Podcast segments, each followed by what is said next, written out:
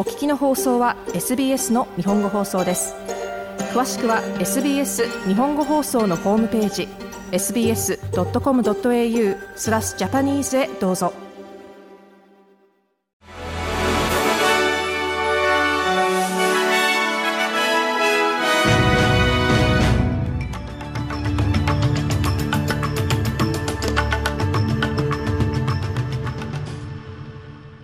8月12日土曜日の SBS ラジオ日本語放送ニュースフラッシュ担当は長尾です。連邦政府のアンソニー・アルバニーズ首相はアボリジナルとトレス海峡諸島民の憲法上の認知に関して保守連合のピーター・ダットン代表のコメントを不誠実として退けました。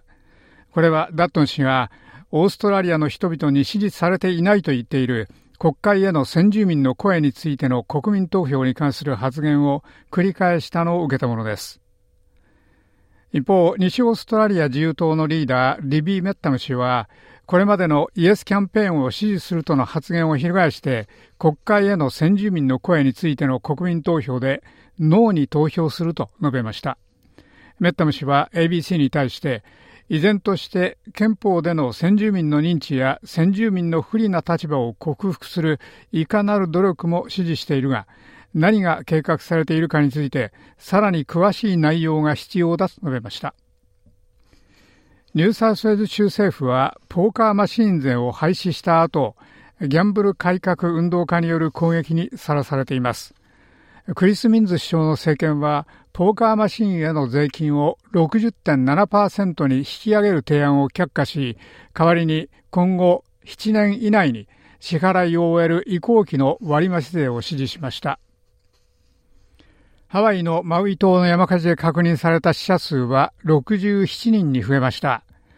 この山火事がリゾートの町ラハイナの事実上すべてを焼いた後、数百人が行方不明にリストされており、数千人がホームレスになっています。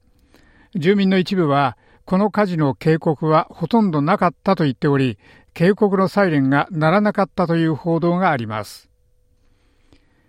新しい統計で固定金利の住宅ローンおよそ15万件が今後3ヶ月以内に終わり、一部の借り手は月々の返済額が最高1200ドル増えることになります。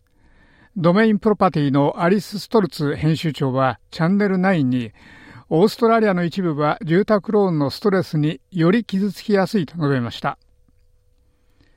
オーストラリア国防軍はクイーンズランド最北部で2人の兵士がクロコダイルに襲われた後、150万ドルの罰金に直面する恐れがあります。国防軍は連邦の職場の健康と安全法に違反した疑いで訴えられました。これらの兵士は2021年8月に保守点検のために上陸用終艇をダーウィンからタウンズビルまで輸送中に一匹のクロコダイルに襲われたものです。以上 SBS 日本語放送ニュースフラッシュでした。なお、日本語放送のポッドキャストをお聞きになりたい方は、sbs.com.au スラッシュジャパニーズをご覧ください。